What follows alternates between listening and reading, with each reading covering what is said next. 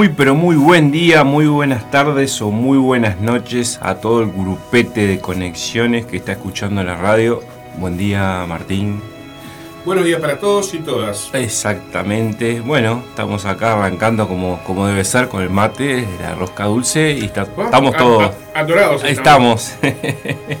bueno, eh, hoy es nuestro sexto programa. Vamos a ir esperando que, que llegue alguna persona que todavía este, recién esté despertándose. Le vamos a dar unos minutos de tolerancia. Ahí va. Me voy a ir presentando. Para los que por capaz que por primera vez escuchen el programa, mi nombre es Fabián Carrasco. Trabajo con terapias regresivas e hipnosis clínica para reprogramente.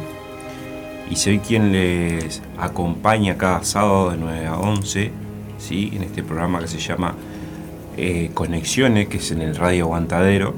Y quien opera y contribuye en la radio es Martín Zapa. ¿sí? Y estamos cada sábado acá de, de 9 a 11 y vamos a meternos de lleno de lo que es este, este espacio de conocimiento místico, de investigaciones, de, es un espacio donde nos proponemos compartir si- siempre información eh, diversas actividades terapéuticas y un programa hecho para la gente también para, para entender un poco la construcción eh, holística de lo que vendría a ser todo un ser cuerpo, mente y espíritu, ¿sí? a través de, de, bueno, de un despertar y, y tratar de, de abrir un poco de conciencia, lo cual es, es posible teniendo la mente abierta, ¿no? escuchando, dejando de lado prejuicios y accediendo a, a muchos otros conocimientos. ¿sí? Los invitamos a unirse al espacio y a participar a través de su compañía, enviando mensajes y propuestas de lo que quieren que nosotros hablemos. Hoy una propuesta puntual de alguien de, de la gente que nos escucha de la radio, que es algo de reprogramación o, o qué, qué se espera de, de lo que es este, una consulta con un terapeuta o, o- o qué vendría a ser eh, un poco ser, entre comillas, terapeuta. Eh, bueno, este es el segmento, después el de las reflexiones, que vamos a hablar de, gnosis y se va a hablar de, de la parte de, los ovnis también. Así que no se pierdan el programa de hoy. También tenemos eh, Raquel Borges desde Brasil hablando de lo que es eh, las terapias y lo que es todo lo que trabaja, lo que es el Theta Healing, que vos estabas este, preocupado, Martín. Hoy te va, hoy te va a explicar bien de qué consiste. Esa es una frecuencia que trabaja ¿sí? con meditación y, y otras técnicas. Bueno, ella muy bien no- nos va a explicar un poco en qué consiste. Bueno, arrancando entonces eh, con el pedido de las personas, eh, hoy vamos a hablar lo que vendría a ser un- una base, por decirlo de alguna manera, eh, de, quién es terapeuta o sanador, digámoslo así, como se, escucha en la, en juerga. A mí me gusta decir, en lo que a mí respecta, yo acompaño los procesos. Eh, no me siento identificado con ser terapeuta y no tiene nada que ver ni, ni con tema autoestima ni, ni, valorización. Tiene que ver cómo lo, lo siento y lo, y, lo, y lo vivo yo.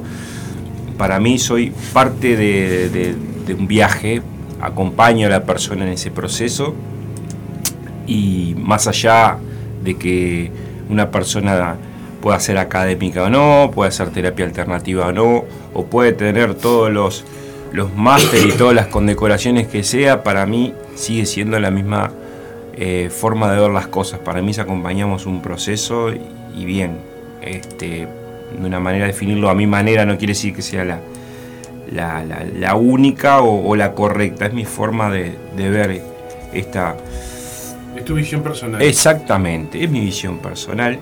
Viste que siempre te quieren decir, por favor, Martín. Voy a mandar un saludo muy grande para Karina, para Laura, para los compañeros de Radio El Aguantadero que están conectados haciéndonos el aguante, para nuestros amigos de la Resistencia, el chat de amigos y oyentes, para toda la gente que está por ahí conectándose, empezando su día. Buenos días, que tengan un lindo comienzo de fin de semana.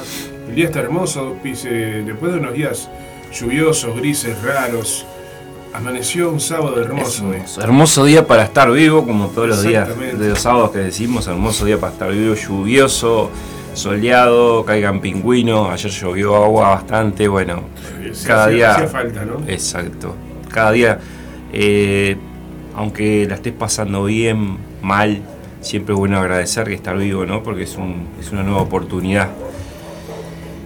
Bueno, Martín, a pedido de la gente, después que se presentaron varias personas con sus actividades eh, a nivel de, terapias alternativas, ¿sí?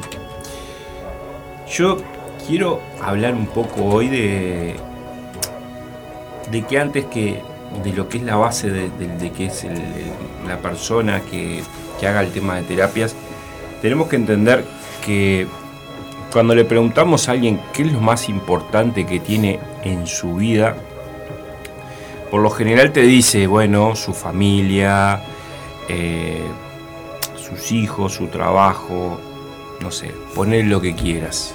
¿sí? Eh, casi siempre es un factor externo, casi nunca te van a decir que es su conciencia. ¿sí?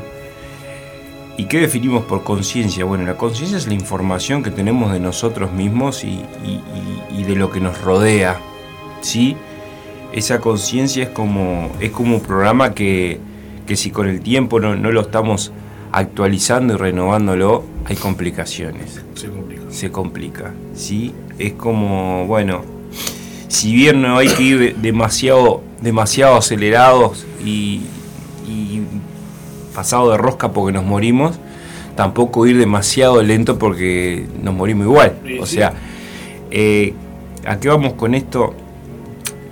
La conciencia es nuestra información de, lo que nos está pasando y cuando nosotros también, alguien acude Eh, a una consulta, lo más importante es el estado de conciencia de la persona. ¿sí? Nadie va a querer trabajar o solucionar algo que le está pasando ¿sí? si no es consciente de eso. ¿sí?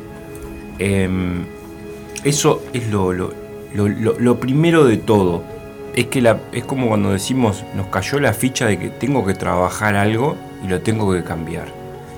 ¿Sí?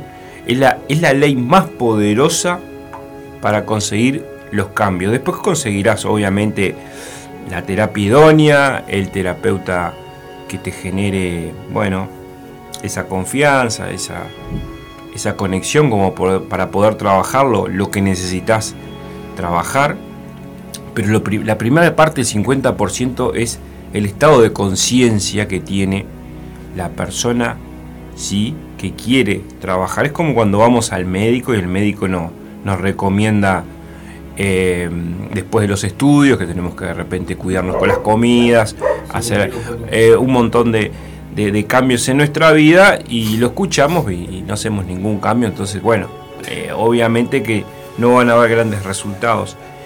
Y a nivel mental es más o menos, vienen por ahí también. Si te sientan porque tu familia piensa que no estás bien y, bueno, y tenés que ir a consulta, eh, sea psicólogo o cualquier tipo de terapia alternativa, si no estás consciente de que, de que tenés que cambiar algo, ¿sí? Em, estamos en el horno, porque no hay ningún este, ni súper sanador, ni súper terapeuta que pueda hacer nada cuando la persona eh, no está en ese estado de conciencia, ¿no? De, de, que, bueno, de que no reconoce que aceptar que hay cosas que, que, tiene que cambiar, que no son todas las cosas como, como cree y que esas creencias son lo que, bueno, le está trayendo esas, esas complicaciones de salud, ¿no? Si bien los pacientes tienen esa cuota de, necesidad, ¿no? De, agradecer, sí, porque es real, o sea, cuando uno tiene una, una intervención de repente que fue muy buena, sí, es la intervención lo que se le llama ansiosa, ¿no? La persona necesita como es el manotazo de ahogado, que lo escuchen, porque a veces este eh, de que bueno, de que no tenés familia o, o, no tenés de repente tus amigos están complicados con poco tiempo ya el solo hecho de, poder comunicar o hablar es, es, ya bastante liberador, ¿no? me ha pasado muchas veces que, que uno queda con ese nivel de conciencia, ¿no? El nivel de conciencia es como la punta del iceberg, ¿sí? Porque la parte de abajo del iceberg es lo que el paciente le cuesta sostener, digámoslo así, ¿sí? Abandona, cree que ya lo logró, porque muchas veces a veces la gente se siente un poco mejor, pero luego repite ese patrón, ¿sí? ya sea con, una pareja, con el mismo conflicto, eh, con, la misma situación laboral o personal. O sea, ya con el nivel de, conciencia empieza a verse distinto la familia, si es el quilombo, la familia, por ejemplo, ¿no? Entonces vuelve por otra vía, que es un logro salado, ¿no? Porque la conciencia es ese paso uno que no todos lo logran. ¿Sí? Tiene que ver con, ese estado de conciencia. A veces sale bien, a veces no. A veces demora poco, un poco tiempo, a veces demora un poco más. A veces hay gente que necesita tocar el suelo. ¿Sí? Y siempre, bueno, lo mejor es no tocar el suelo, pero es ver las cosas desde otro lado. Hay que tratar de ir reprogramando muchas cosas, de, creer en esta sociedad que, hay que estar tocando fondo para, para ir a hacer terapia. Y a veces eh, no hay nada más sanador o la mejor inversión es que cuando yo no puedo solucionar por mis propios medios o no puedo ver desde otro punto de vista mis problemas o cómo abordarlos, siempre la ayuda terapéutica es eh, muy recomendable para salir. ¿sí? Hay temas que tal vez no se vayan enseguida, pero sí verlos desde otro lugar. ¿sí? Ese poder de, poder reprogramar mis ideas, mis creencias, mis experiencias, ¿sí? podamos aportar conciencia a, a un consultante, a un paciente, genera movimientos a nivel emocional. Trabajamos lo, emocional, se modifica. Por ende, cada vez que, que se toque el tema de, por ejemplo, de una codependencia, una relación tóxica, es desde el lugar de la desvalorización, a partir de, de esta, esta a partir de tu intervención nunca eh, lo va a trabajar desde el mismo lugar, ¿sí? Es el lugar de donde se tiene que, que parar la persona con que estás haciendo la, terapia, no desde el lugar de, la cura 100%, sino con el deseo de, trabajar, de sanar, de querer cambiar.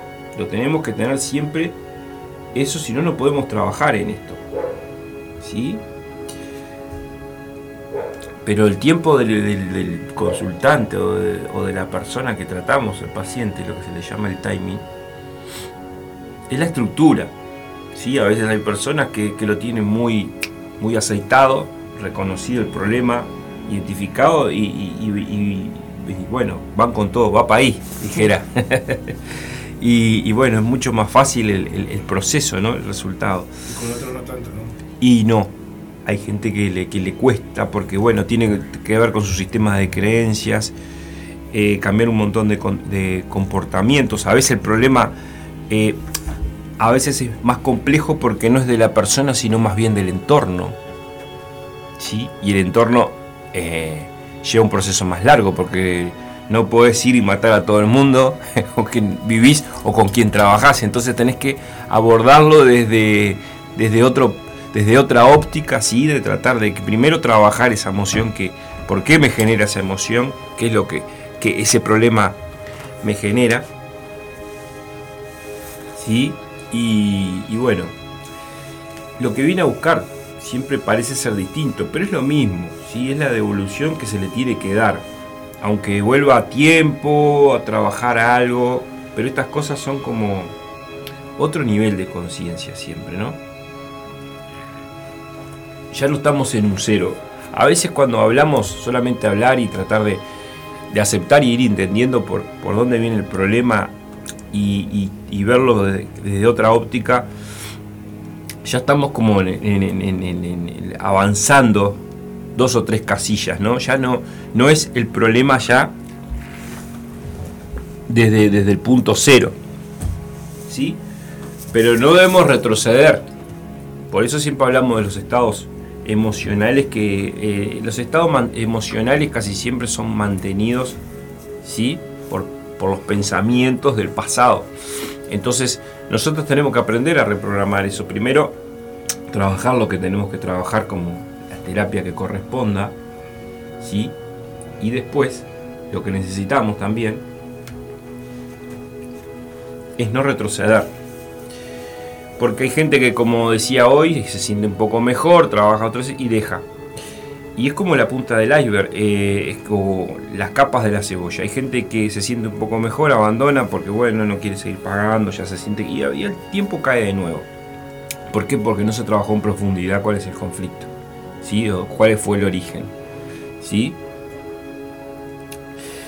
Eh, no sé si quiere. Ay, a ver si hay una pregunta.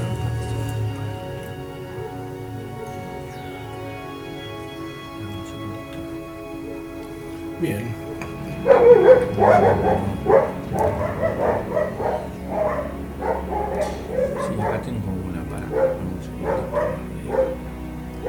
Mientras tanto, les recordamos que estamos transmitiendo en vivo desde Pueblo Victoria para todo el mundo a través de radioelaguantadero.com.uy que si quieren escuchar mejor, sin cortes y con menos gasto de datos, pueden descargar la aplicación desde su Play Store. Buscan allí en el Play Store de Google a Radio El Aguantadero, que hay un par de aplicaciones para escucharnos.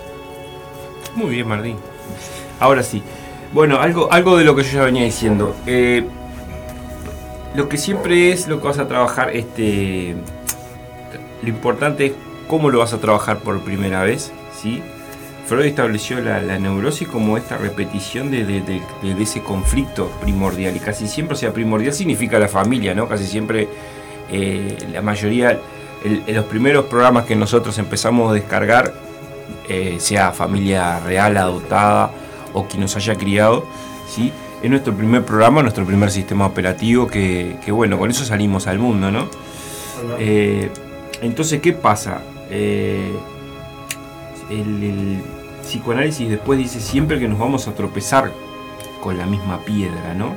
Lo que cambia es la caída, lo que cambia es cómo vemos a la piedra, porque nos vamos a caer muchas veces, pero cuando nosotros empezamos a verlos desde otro punto de vista, desde otro estado de conciencia, ya lo que tenemos que lograr es esquivar la piedra y mirarla, ¿no? Aprender de la piedra y de decirle gracias por este camino, ya que me trope... ¿Cuántas veces escuchás gente que tropezó cuatro, cinco, seis veces con la piedra y, en vez de decir, vos, eh, te tropezaste con la misma piedra y empieza a decir, no, porque fíjate que el camino estaba mal y que el sol y que la lluvia y que el vecino justo salió. O sea... Eh, Había una canción que decía, tropecé de vuelta y con la misma piedra. ¿Te acordás? Tal cual.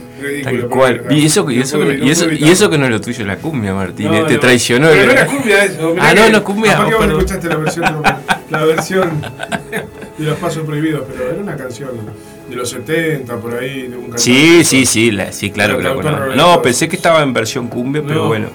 se ve que yo lo escuché en versión cumbia. Si es versión cumbia, por lo general yo no la escucho. No, no. pero bueno, es el ser humano, es el único es el, es el animal que, vuelve a tropezar con la misma piedra una y otra vez. Dice, bueno, eh, hay gente que, no, hay gente que viste que tiene esa capacidad de, auto eh, analizarse y, de, tener como ese momento de reflexión y, tomarse ese tiempo. Lo que pasa es que hoy en día se vive tan a lo loco que, se, que se trata de solucionar lo que es urgente y no lo que es importante. Ahí va. Y hay una gran diferencia allí. Hoy se vive tan loco que apenas te sientes un poco, bueno, otro trabajas lo es urgente y no trabajaste lo que es lo importante. Entonces a veces por eso con el tiempo se vuelve a caer la persona porque no mantiene eh, los estados. ¿sí? El paciente se siente un poco mejor al tiempo porque no se trabaja en profundidad o este, sigue eh, eh, repitiendo, por eso yo digo reprogramar los pensamientos y las creencias. ¿Sí? Porque a veces trabajar se aborda lo, que es el principal ¿sí? Y, a veces nos, olvidamos de, de que lo más importante no es lo urgente. Y lo que tenemos que lograr este, es esquivar justamente a la piedra, mirarla y decirle gracias por este camino, porque hoy ya te veo. Ahí lo hice consciente el problema. Esta pastilla ya no me la como más. ¿No? No debería. Eh, no debería. ¿Sí? Pero para lograrlo, el, te veo piedra, me tengo que tropezar muchas veces. La, neurosis un poco se basa en eso, ¿no? De, bueno. Tropezar varias veces. Hay gente que, bueno, que, lo, puede, lo puede hacerlo consciente y lo cambia. Hay gente que necesita, bueno, trabajarlo desde, desde, bueno, sea una terapia o de una ayuda. Y la persona viene a consulta allí, ¿no? Dentro de esa neurosis hay otras patologías también que no eh, bueno, no me gusta hablar mucho de, mí del tema patología, pero va a dar otros nombres, pero bueno, tiene cositas a arreglar. Este, la neurosis es la, es la constante de darnos muchas veces con la misma piedra, ¿no? Con, perdón, falta el pip, pero a decir, con la misma puta piedra, ¿no? Hasta que cambiamos de postura. Y un día la soltamos, ¿no? Pero igual nos caemos y otro día la vemos y hablamos con la piedra y hablamos con la piedra. La piedra no cambia. Que tenemos que cambiar, que somos, Martín? Eh, somos nosotros. Sí, de repente el terapeuta nos puede decir que bueno, que no leemos pelota, que nos burlemos de la piedra. Pero tampoco sirve. Y también nos dice y a la piedra y aprender de esa piedra, porque en el aprendizaje, en el ser consciente de eso, es la real dimensión de todo esto. ¿Sí? Eh, aprender a valorar el, tropiezo también, el tropezón. exacto. Porque y acá, ¿y qué es el estado de conciencia? Hay gente que no quiere aceptar la, realidad, o, no quiere aceptar una situación, o, no, verla, o no quieres verla. Sí, exacto. Por eso es tan poderoso ese, estado de que la persona está consciente y quiere trabajarlo. Ese es como la, el, bien mayor. Cuando la persona está en eso, es, es 100% del éxito que lo que va a trabajar, porque va a poner su, todo su foco allí, está enfocado, lo que le decís lo, lo, lo, va, lo va a hacer consciente, ¿no? Entonces, vamos a ¿Hacer una pausita, querés? Sí, hacemos una pausita. Ya volvemos. Y ya volvemos.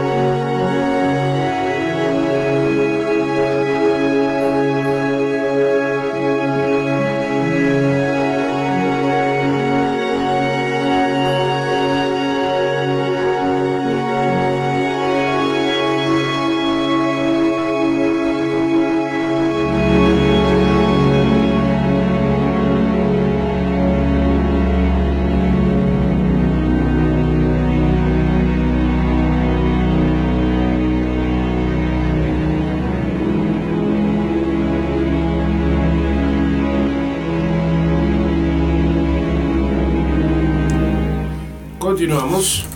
Bueno, seguimos, vamos a, pasar un poco de, publicidad de, chivos. Eh, terapia en biodecodificación presencial y online, cursos y talleres, consultas al teléfono 091 374 909, Instagram biodecodificación Adriana Brum.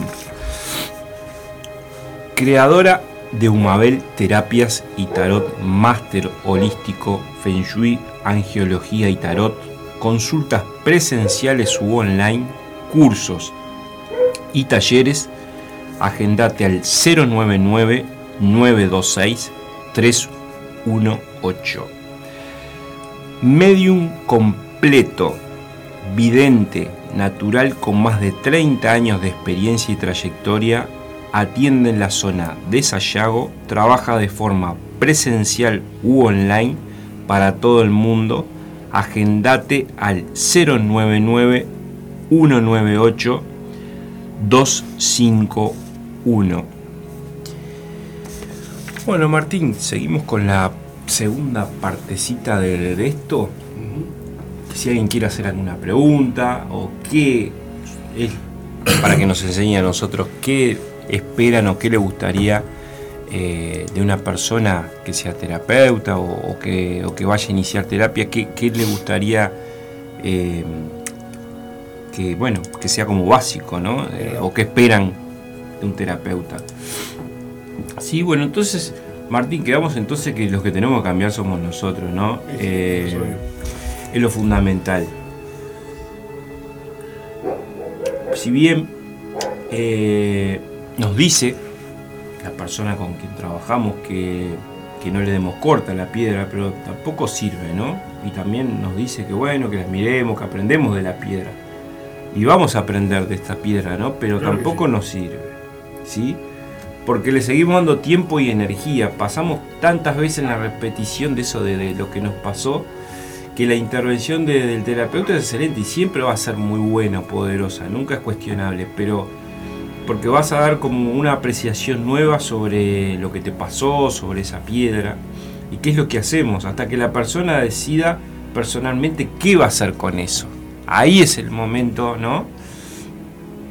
Y ahí hay una definición muy grande de, algo, eh, siempre en la primera sesión. Las personas que vienen y te dicen, hola, vengo a hacer una terapia porque me dijeron que eh, vos venís acá pensando que que uno tiene la respuesta, ¿no? Y lo que no sabe es que la respuesta la, tiene uno.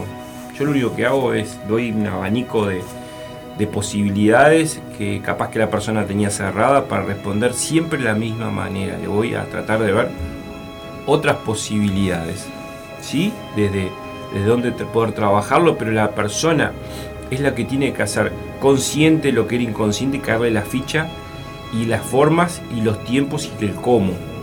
¿Sí? Eso es, fundamental.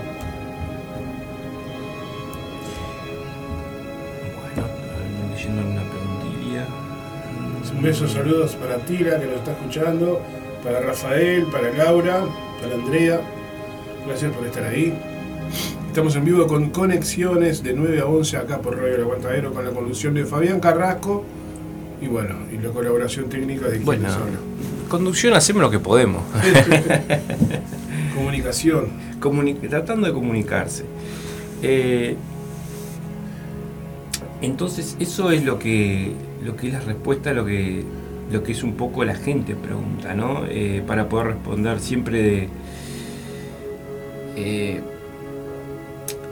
siempre la persona cree que nosotros tenemos como, como la respuesta mágica o somos este, super sanadores. Y por ejemplo, bueno, voy a hablar de lo que a mí me respeta. Por ejemplo, cuando nosotros hacemos em, en lo que yo me especializo, que es la parte de terapias regresivas o, hipnosis clínica, y esa reprogramación, em, porque trabajo con PNL también, combino muchas cosas. Em, lo, que, lo que hacemos es encontrar esa información que generó ese problema, ese conflicto, ese trauma, ese bloqueo, ¿sí? Queda esa información en el inconsciente, ¿sí? Es como un archivito en la compu que está funcionando mal y quedó allí y hay que cambiarlo, hay que actualizarlo por, tratar de que, de que, la, gente lo, entienda de manera simple. ¿sí? Eh, entonces, eh, manejamos un, montón de, abanicos de posibilidades y en, y en ese archivito que está fallando, que nos está generando un patrón, un, conflicto en nuestra, nuestra, vida presente, es lo que nosotros actualizamos y lo cambiamos. ¿sí? Lo cambiamos, bueno, desde lo que hago yo, por ejemplo, eh, si es una experiencia con emociones negativas, obviamente generamos una memoria neutra. Vamos al episodio, cambiamos la situación, no, cambiamos la representación interna y las emociones de la persona, entonces esa persona cuando accede o recuerda esa situación negativa en su vida, lo que hace es eh, eh, que ya no tenga ese efecto negativo, entonces se crean nuevas memorias, eh, ¿sí? Y lo que, lo que nos permite es como que, bueno, que nos deje de generar ese conflicto. Entonces vos vas a venir y vas a decir, yo solamente sé prender este, la cocina eh, con el encendido eléctrico, por ejemplo, ¿no? Te lo pongo como, como lado emocional. Yo solamente puedo vivir o sigo mi vida porque, no sé, mi abuela está en mi vida, mi madre está en mi vida, mi padre está en mi vida. Pero el encendido eléctrico se rompió y mi papá falleció. ¿Sí? Mi mamá falleció, mi abuelo falleció y me quedé sin encender la cocina porque no sé. Entonces lo que el terapeuta abre es el abanico de que, bueno, la podés prender con un fósforo, la podés prender con el encendedor o con, con piedras, como en la prehistoria, ¿no? o si estás más zarpado y tenés la posibilidad de prender con esos encendedores grandotes para que no te dé miedo. Porque prender la naya solo te da miedo al principio. Después lo manejas bárbaro. ¿Eh, Martín? Y es así que el terapeuta no tiene la respuesta. El terapeuta lo que aporta es la visión desde afuera de la persona. ¿Sí? Pero la respuesta real, porque el que vivió en ese núcleo familiar, el que sufrió, el que padeció su, a su familia literal, o a sus compañeros, o le hicieron bullying en, en la adolescencia, por más que te lo cuente, es el paciente el que el consultante es el único que tiene la respuesta siempre, ¿sí? de cómo cambiarlo y cómo, y cómo va cambiando cuando vas a una regresión, por ejemplo, en mi caso, o a esa situación, la misma persona te va contando cómo va cambiando con, con este, los hechos, con, con obviamente con actos de psicomagia, hay un montón de, procedimientos de sugestión y, que la persona logra el cambio ese ver real. Cuando lo, logras que ese, ese paciente te diga, esa respuesta y lo encuentre, el proceso es el cierre, ahí es el éxito y es, y es sanador eso. Que la persona te diga, vos, Martín, no tengo más ganas de venir porque ya no necesito. Y eso es un golazo. Y yo también le digo, ¿sabes qué? No te quiero ver más, en el buen sentido. Nos juntamos eh, para hablar de la inmortalidad del cangrejo, si querés, pero eh, ya está. Es creo que lo, lo más lo más lindo para, para esa situación, para el paciente y para uno, es que la persona haga consciente que, ya realmente no necesita trabajar eso. Y ese es el momento eh, cumbre. ¿sí? Mientras tanto somos aportadores o de resorte o soporte, somos como una especie de, espejo de devolución, ¿sí? de, de que, de, que lo que vale en el otro. ¿sí? Y le decimos la verdad y tratamos de, desmitificar el mito interno, ¿no? La respuesta la tiene el otro siempre, no. La respuesta siempre la tiene uno. Aunque nos parezca increíble, aunque no tengamos, eh, estemos en un momento de mucha oscuridad, que diga yo no me doy cuenta, no sé ni para dónde voy, esto, el otro. Cuando empieza a trabajar con técnica, cuando empieza a ver consciente, empieza a aparecer la luz y empiezan esos cambios. ¿Sí? Este, bueno, Vamos a ver si tenemos alguna preguntita. Alguna ya la fui respondiendo, por eso. No sé si quieres preguntar algo Martín. No, saludar nomás a Tila que nos estaba escuchando, que quería escuchar, estaba escuchando por la página y que me pidió la aplicación. Un beso enorme para ella, que nos manda saludos y nos desea un buen fin de semana. Eh, vamos a repetir la línea de comunicación para la gente que quiera comunicarse de alguna duda que Sí, tenga, para o- preguntar cualquier este, consulta o lo que sea eh, al grupo de radio es el 095-229-552. ¿Sí?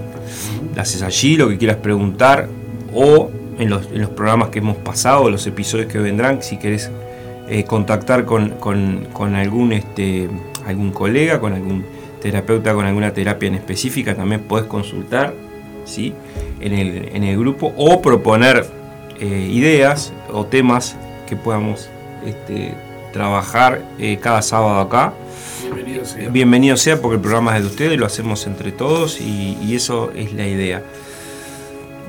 Martín, vamos al, al momento de, de reflexión. Hoy habla un poco de lo que es eh, la gnosis, eh, lo que es la parte de, de, bueno, de que esta convivencia que somos únicos, no tan únicos, de estas visitas que nos hacen la gente extraterrestre. Así que presten atención eh, este material que está muy bueno y volvemos en unos minutos. Bueno, dale.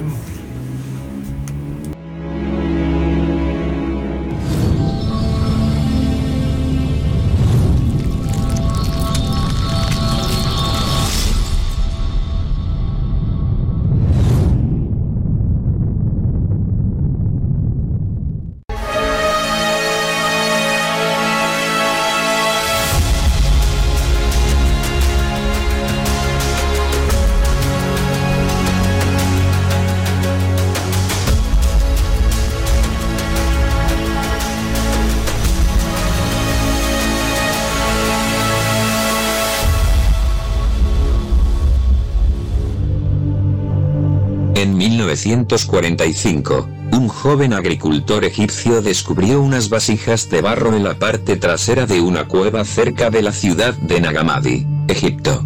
Dentro de estas vasijas de barro había 13 códices encuadernados en cuero, que comprendían 52 textos, en su mayoría gnósticos. Estos textos han sido traducidos, y representan uno de los mayores descubrimientos arqueológicos y filosóficos de todos los tiempos. Gnosis, es una palabra griega que significa conocimiento. Los gnósticos creían que cada uno de nosotros tenía dentro de nosotros una chispa divina, que manifestaba nuestro cuerpo humano físico como un vehículo para la exploración en este reino. Pero finalmente nuestra chispa divina quedó atrapada en este reino, y la única forma de escapar de la vida terrenal, era alcanzar el conocimiento, la iluminación o la gnosis. El gnosticismo es realmente la autorrealización o la iluminación de la chispa divina dentro de nosotros. Los textos Nagamadi son vitales para nosotros, para comprender la forma más antigua del cristianismo, de hecho, la verdadera forma del cristianismo. Muchos de ellos fueron escritos entre el 200 y desde el 350 a 400 años antes del cristianismo, en el Nuevo Testamento como lo conocemos, fue codificado.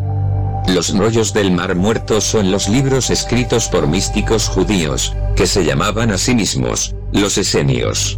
Estos eran individuos que afirmaban que vivían con ángeles, y habían recibido enseñanzas sobre la transformación humana en seres celestiales. Sus textos fueron escondidos cuando Roma invadió Palestina en el año 70 después de Cristo. Escondidos en cuevas, fueron descubiertos en 1947, y causaron una sensación mundial tras su descubrimiento. Son esencialmente de naturaleza gnóstica, porque los esenios mismos, eran gnósticos. Estaban interesados en la autorrealización y la perfección del cuerpo humano. La transformación del cuerpo en una forma celestial, o en un cuerpo de luz. Los rollos del Mar Muerto no están etiquetados como textos gnósticos, como lo están en la biblioteca Nagamadi, pero el núcleo de ellos, el corazón de ellos, es de naturaleza gnóstica. Cuando leemos los rollos del Mar Muerto, queda muy claro que los esenios, estos místicos judíos o místicos gnósticos, estaban teniendo encuentros cercanos del primer, segundo, tercero y cuarto tipo.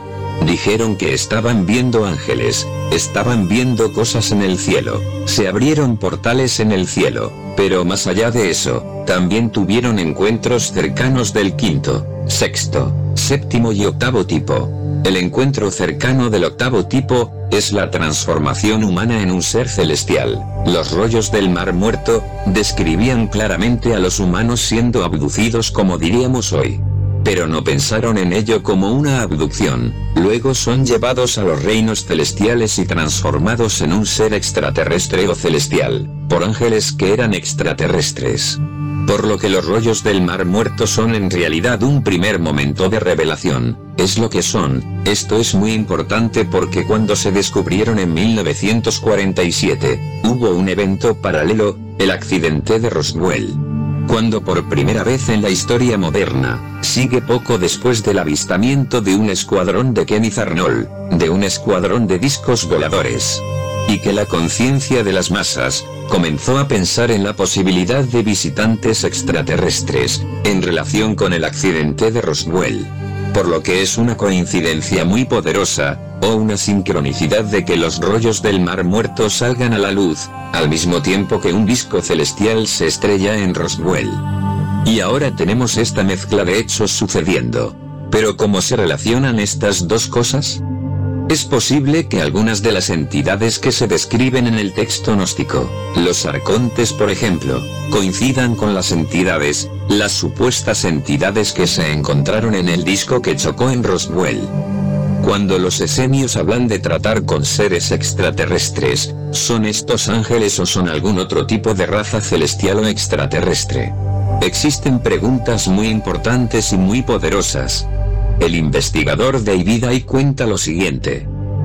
Lo que encontré tan convincente sobre los textos de Nagamadi, fueron una serie de cosas. Una es que, donde estuvieron durante tanto tiempo, desde que se estima tal vez 400 antes de Cristo, y la información se remonta más atrás que ellos.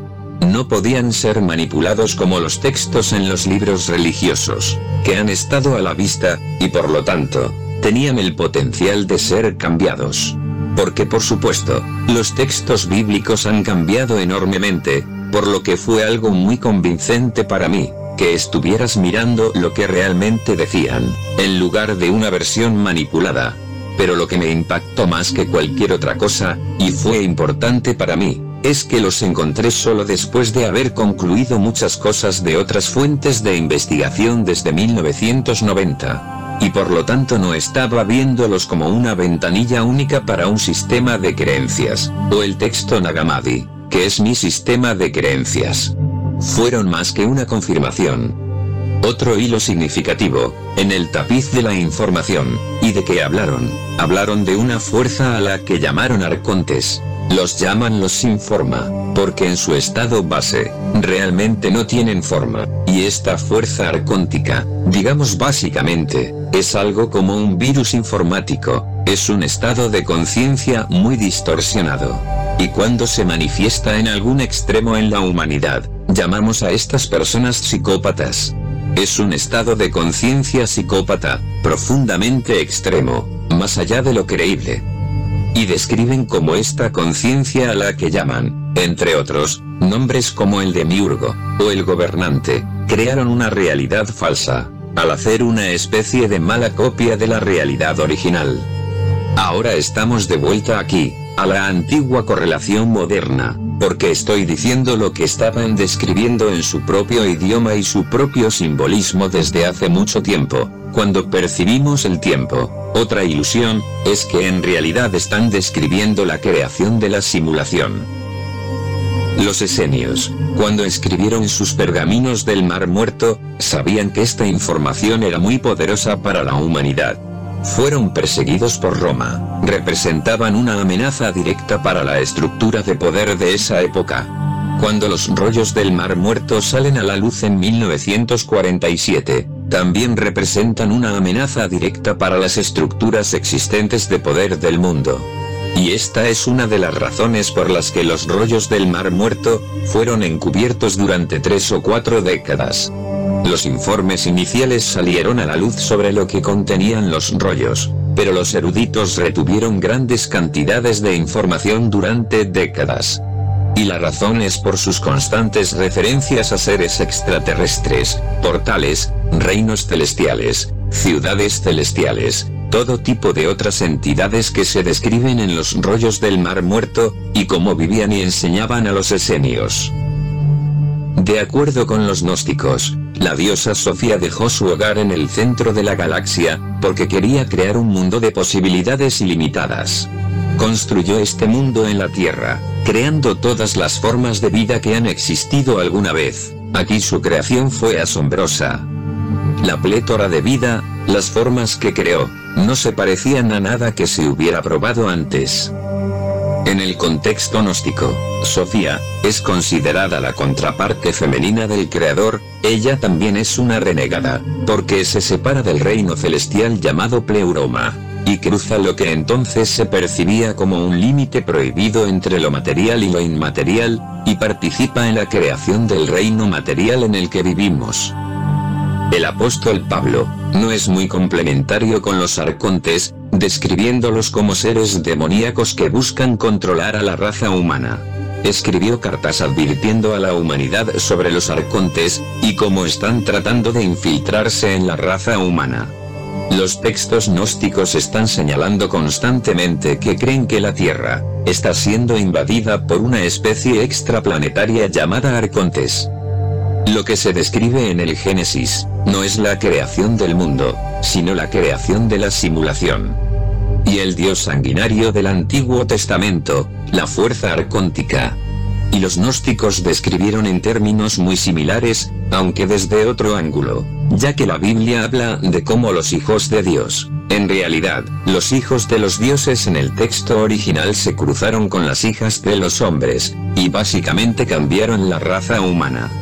Lo que hacen los gnósticos, es hablar básicamente de lo mismo, en los textos Nagamadi, pero hablan de la infusión como resultado de esto, de lo que ellos llaman el espíritu falsificado.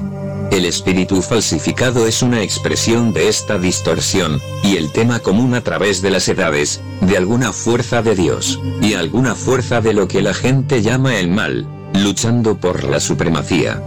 Cuando la gente habla acerca de que tienen un lado oscuro, es este espíritu falsificado.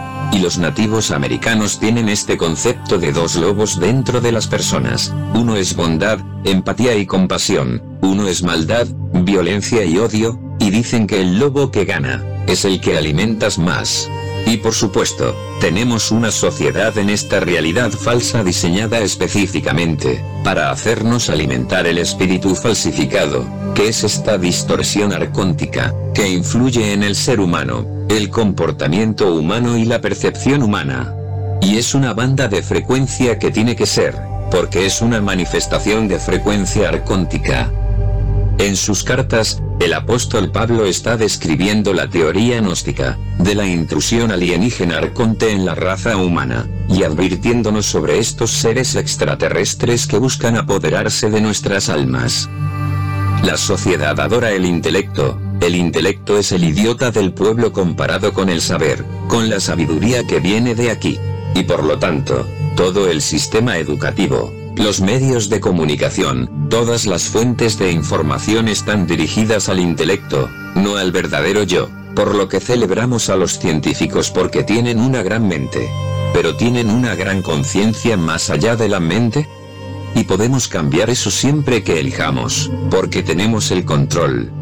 La idea de que alguna fuerza externa tiene el control, es completamente ilusorio, está en control teórico, porque nos ha convencido de que no tenemos poder, ni control sobre nuestras vidas, ni control sobre los eventos, y porque creemos que esa será nuestra experiencia, pero podemos cambiarla mañana, cambiarla ahora.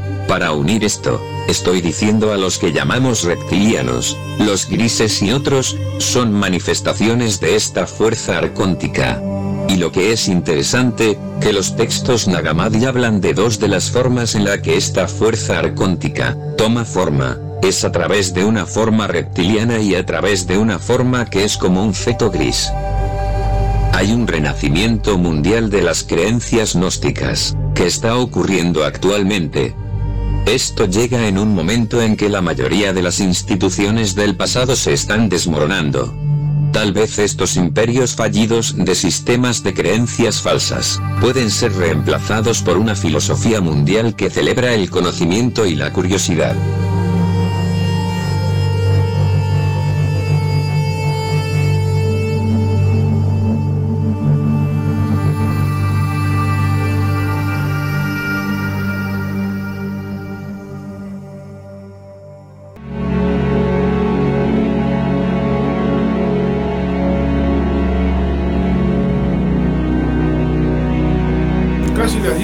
Mañana. ¿Qué tema, eh? ¿Qué tema lo...?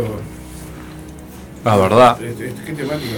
Estábamos hablando justo, de, nos enroscamos a hablar con Martín de esto y, bueno, tiene una lista para todo tipo de cosas, Ah, ¿no? sí, sí. Eh, bueno, como dice yo, solo sé que no sé nada. Exactamente. Y Que somos demasiado, demasi- demasiado nada en el universo como para creer que, que somos los únicos. somos que hay. los únicos.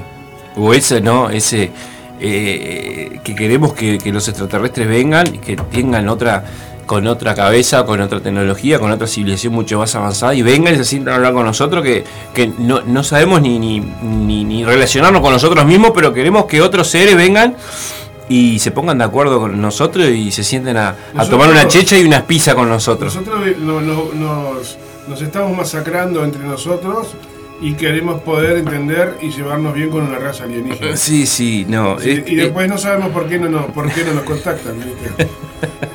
Nos mandan una sonda y le, le encajan 25 bom- bombazos sí. y aparece un- una, una- una nave, un, un platillo volador.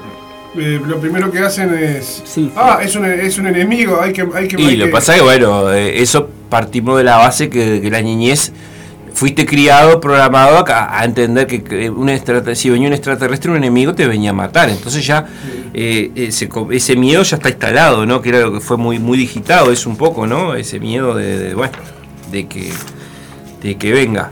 Bueno, y hablando de todo esto un poco... Bueno, un momento sí. más. Selene Barrios, qué lindo tema. Buen sábado, gracias por el programa. Bueno, Eh, muchas gracias, Eleni, y gracias por escucharnos. Gracias a toda la gente que está en la vuelta, a los que están escuchando a través de Radio El Aguantadero. La vía de comunicación, y si quieren aportar y quieren decirnos algo, es el 095 229-552 para eh, seguir hablando de temas que quieran hablar, eh, no sé, depresión, eh, suicidio, lo que sea. No se olviden que es un programa que está hecho por un montón de colegas, eh, ¿sí? de terapéuticos. No solamente Fabián. ¿eh? No, no, no, no, no, no, se- no, si no se van a aburrir. Solamente Fabián, no, hay un montón se, de tocan, se gente. tocan, eh, temáticas variadas. Exactamente, y bueno, cada uno puede. Es el segmento del conocimiento que es la presentación, o sea, se fueron cada sábado presentando las terapias de los participantes de conexiones. Que tenemos a Adriana Brum en biodecodificación, tenemos a Soledad Brito con péndulo hebreo, tenemos a Andrea Fernández con todo lo que es tarot y angiología, tenemos a Sonia Croxi con que es la medium completo. Tenemos a Paola Maldonado, que justamente va con un poco de esta temática de sanación pleyadiana. Tenemos también a Claudia Morante con toda la parte de- de- de- de gemoterapia. ¿Sí? Tenemos también a Patricia con toda la parte de registros akáshicos. Hay un montón de gente. eh, próximamente también va a entrar Marini, que consta la parte de toda constelación familiar. Tenemos el amigo Javier, eh, que, está eh, que es todo este. eh, hace estas investigaciones paranormales. ¿Estás padeciendo fenómenos extraños o inexplicables en tu casa, Martín? Somos un grupo de investigación paranormal. Javier Vica, Oscar Perna y Adriana, comunicate con nosotros al Instagram Paranormal 2126, celular 095-498-193. Hacemos investigaciones en casas de familia totalmente sin costo, gente. ¿Sí? Y ayudamos a las personas y al lugar afectado. Tenemos el otro chivo de Patricia, que es la lectora de registros akáshicos, organiza viajes, retiros, taller para emprendedores, WhatsApp 093 534 233, Instagram terapia barra baja tarón, tarot, perdón, barra baja registros, página de Facebook Patricia Venus. Y tenemos a la amiga Claudia con Nos Encanta Piedras, podrás regalar experiencias de bienestar para ello, para ti también, si querés collares, pulseras de chakras, de piedras para sanación, para protección, porque todo el mes de estos días de, de mayo tiene un descuento de 20% en todas las formas de pago, aprovechen, ¿sí? también eh, tiene envíos a domicilio o pueden ir por la calle San José 926 esquina Convención, teléfono 094 809 447 o por Instagram nos eh, guion bajo encanta guion bajo piedra que es el Instagram, ¿sí? Los esperan para que sientan todo ese lugar con mucha armonía. Y ahora, Martín, vamos a, a comunicarnos con Raquel Borges, ¿sí? que hace terapias de sanación con Teta Hailing, que es una frecuencia de vibración. Vos que el otro día te ponías nervioso, que era el, el Teta Hailing. Este, ella es de Brasil y va a explicar un poco qué es lo que hace con, con todas esas eh, técnicas. ¿sí? Este, así que bueno, vamos a, a un, un minutito de publicidad de- de musical y ya nos conectamos.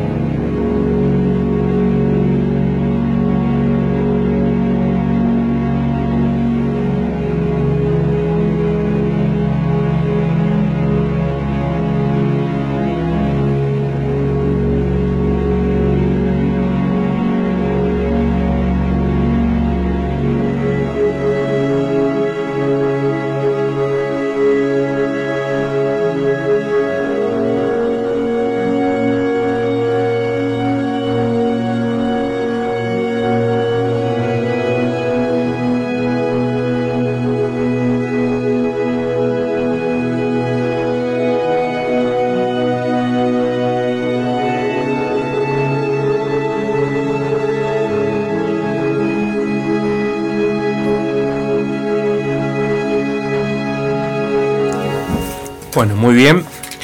Seguimos aquí con ustedes. eh, con la comunicación ahora que de Raquel. De Raquel. Buenos días, Raquel. Hola, buen día, buen día Fabián, buen día Martín, buen día a todos que nos escuchan. Gracias por este espacio. Por favor, merece. Eh, estábamos hablando con Martín, que bueno, tú te dedicas a hacer las terapias de sanación con Teta Healing. Yo lo, lo poco y básico que sé, que es la frecuencia de vibración con la que trabajamos en la parte de los que hacemos hipnosis, ¿sí? Es un estado de, de relajación un poco más profunda, que, que es la, la de meditación es alfa, y esto es teta, y hasta ahí puedo ayudar, y después te dejo a vos, Raquel, que sos la, la, la, que, la que explicás Ok. muy bien todo esto que vos vas a hacer. Sí, ok, gracias. Entonces vamos a hablar un poco de Theta Healing y qué significa esta técnica y para qué sirve. Bueno, les voy a, aclarar y bueno, si tenga preguntas puede hacerlas. Me gusta mucho sanar dudas y todo esto. Bueno, por primero, el Theta Healing es una técnica de sanación que fue creada por una persona, una mujer llamada Diana Stiebel. Ella es ah, estadounidense y ella creó esta técnica en el año 95, 1995, porque se dedicaba ella a sanación con, con hierbas, con naturopatía. Bueno, no sé si se habla así, perdón si algún error de palabra en español. Se, se te entiende perfecto. ¿Sí? Se te entiende perfecto, Bueno, tranqui. Entonces ella, gracias. Ella trabajaba con, con terapias, con otros tipos de terapias.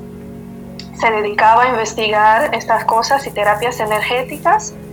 Y pasó que vivió un momento muy difícil en su vida. con una, una separación y una enfermedad. Y se quedó sola con tres hijos y bueno, así a mantener una familia, a mantener una casa y su vida y todo esto. Y después descubrió este, esta enfermedad en el fémur, un cáncer.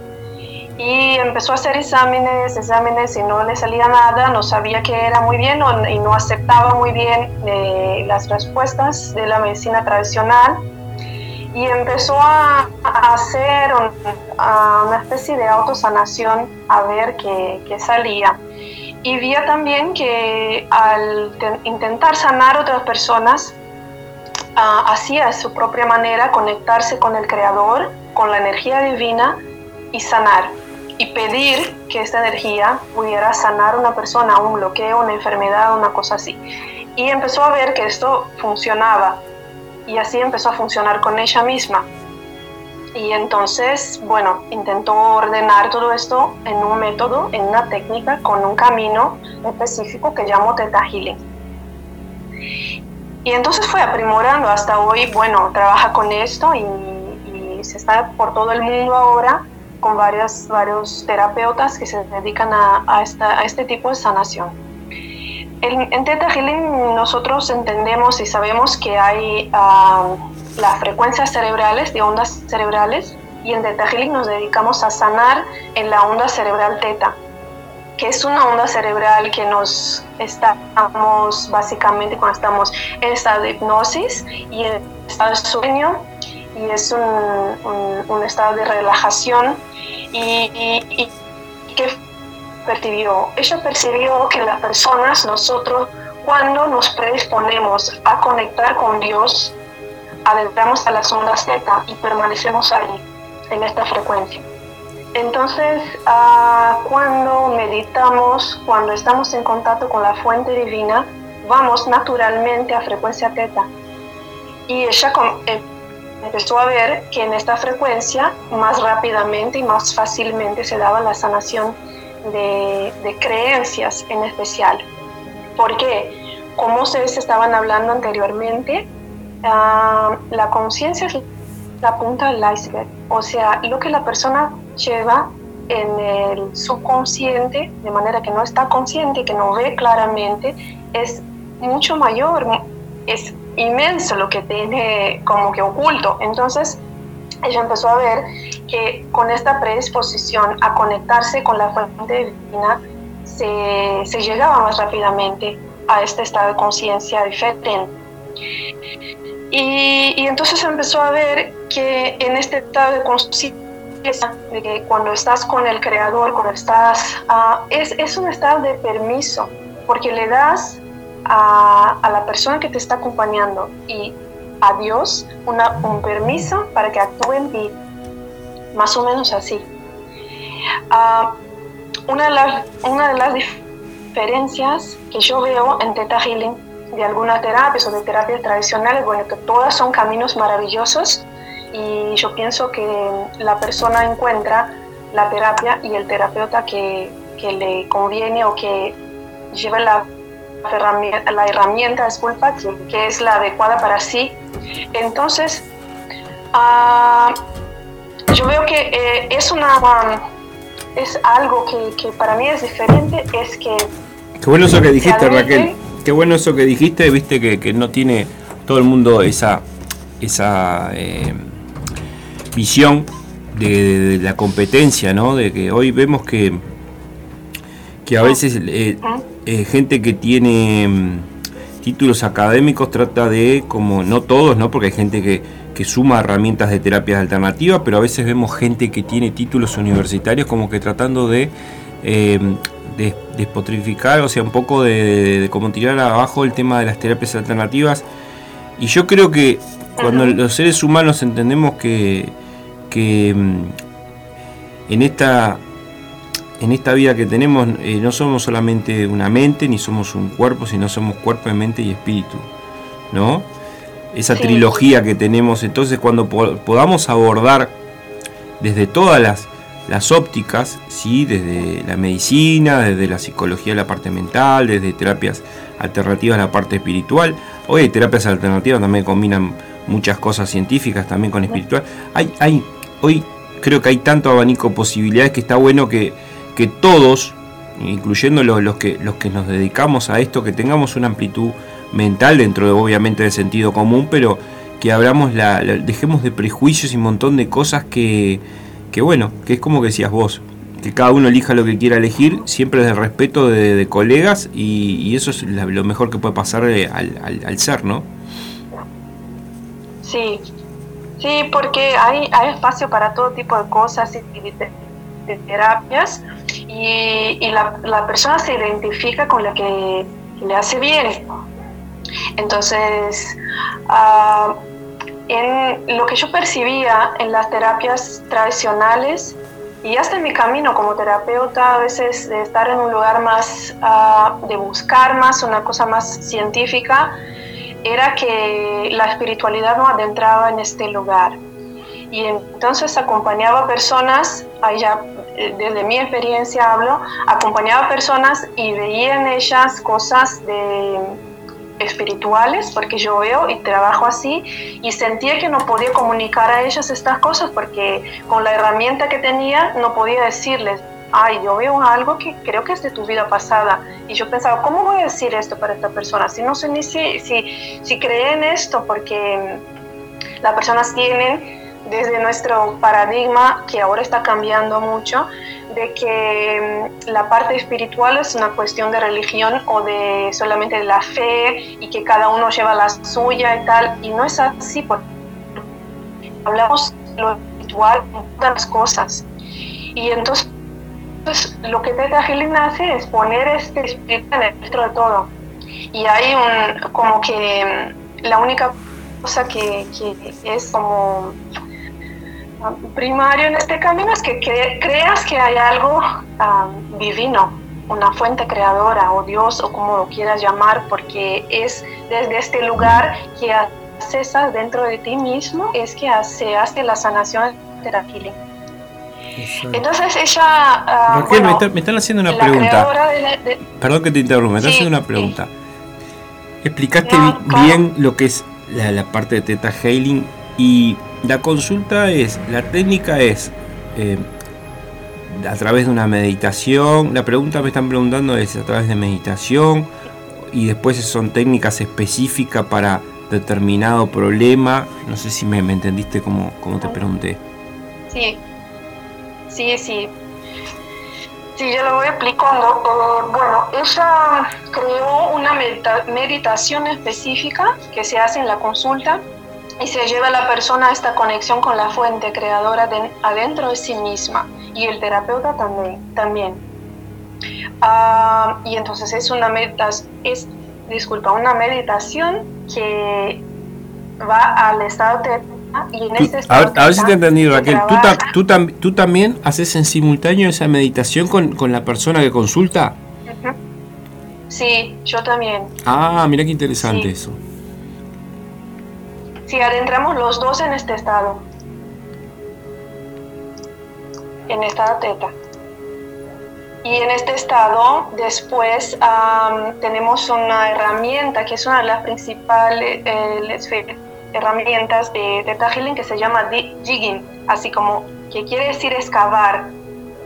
O sea, el terapeuta empieza a excavar intuitivamente el subconsciente de su, de su cliente, o sea, a, a sentir, intuir cuál es la creencia de raíz que, que está generando bloqueos y situaciones son difíciles para la persona. Va a la raíz. Sí, y vamos a hacer preguntas, sí, sí, sí va a raíz. Y entonces esta raíz puede estar, eh, Teta trabaja con las creencias y comprende que estas creencias se, son formadas, se quedan en el plasmado en tu campo áurico, en tu cerebro, de manera como una energía concentrada. Y esas creencias emiten una información tu mundo para todo y crean tu realidad.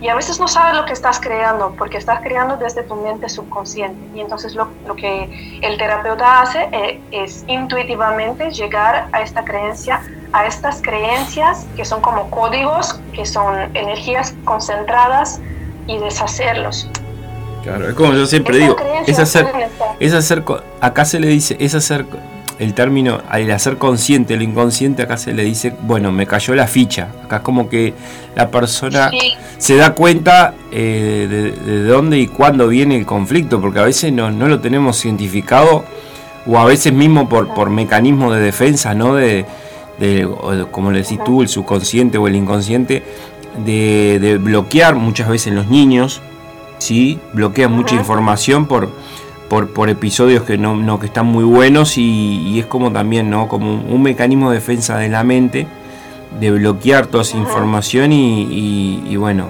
y bueno acceder a ello no sí bloqueamos casi todas las cosas que nos llevan a, a cambios porque nuestra mente tiene la tendencia a sobrevivir a mantenernos en un estado de confort y a mantener la energía como está. Entonces, todo lo que te saca de este, de este lugar y que te pone en movimiento y que va a cambiar, se, bueno, vas a encontrar mucha resistencia y estas resistencias son, bueno, los bloqueos, los miedos. ¿Por qué? Porque la persona, nosotros todos humanos, nos apegamos al dolor y en nuestros traumas y bloqueos porque es algo que en, en, alguna, en algún lugar es cómodo. Por más incómodo que sea, es cómodo porque no tienes que cambiar, no tienes que moverte, no, tienes que ver las cosas de otra manera. Entonces sí, hay los bloqueos y la, resistencia. Eh, estas creencias en Teta comprendemos que hay cuatro niveles de creencias. Estos niveles de creencias son, pueden ser lo que se llama nivel primario o nivel central, que son las creencias de tu infancia. O sea, todo lo que se formó en tu infancia desde tu entorno, de lo que te decía tus papás, de lo que decía tu hermano, tu abuelo, tu familia, tus experiencias en la escuela, en tu ciudad, o sea, todo lo que absorbiste desde, de, de tu entorno. En la infancia está almacenado en tu nivel central de creencias. Después hay un nivel que se llama genético, que es todo lo que mm, llevas de tus ancestros, o sea, tu, tu ADN, tu, tu, ancestralidad.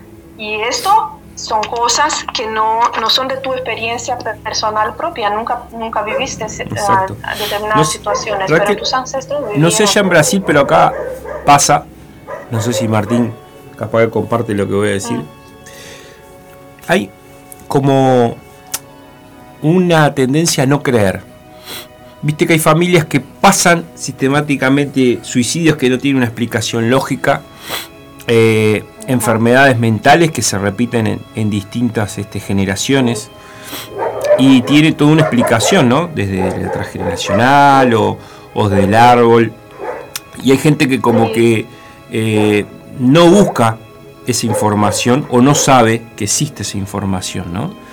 Cómo eso se repite eh, como patrón, incluso no quiero profundizar en el tema porque incluso también el tema de, incluso este, el tema de los niños down y hay, un montón de cosas que vienen de, cosas de familia de, atrás, ¿no? Entonces es importante que la gente entienda que acá hay un grupo de, gente especializada en, en, distintas terapias específicas que, pueden dar una mano siempre.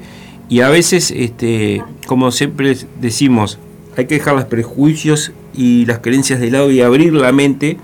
Y cuando te empiezan a ver que, tiene un, patrón o tiene una explicación lógica a eso que, de repente eh, si suicide alguien que tiene una vida perfecta y la familia no entienda porque no, no tenía ningún problema ni nada, empezamos como, como a, a entender un poco que, todo no, en la vida no es todo 2 más 2, 4 y que hay otras cosas que, vienen de nuestro árbol, de nuestras familias. Hay familias, bueno, en mi caso, por ejemplo, del lado de mi, de mi padre no, conocía a nadie, o sea que todo lo que pasó allí no conozco absolutamente a nadie. Entonces, como la mitad de mi información, el 50% lo, desconozco.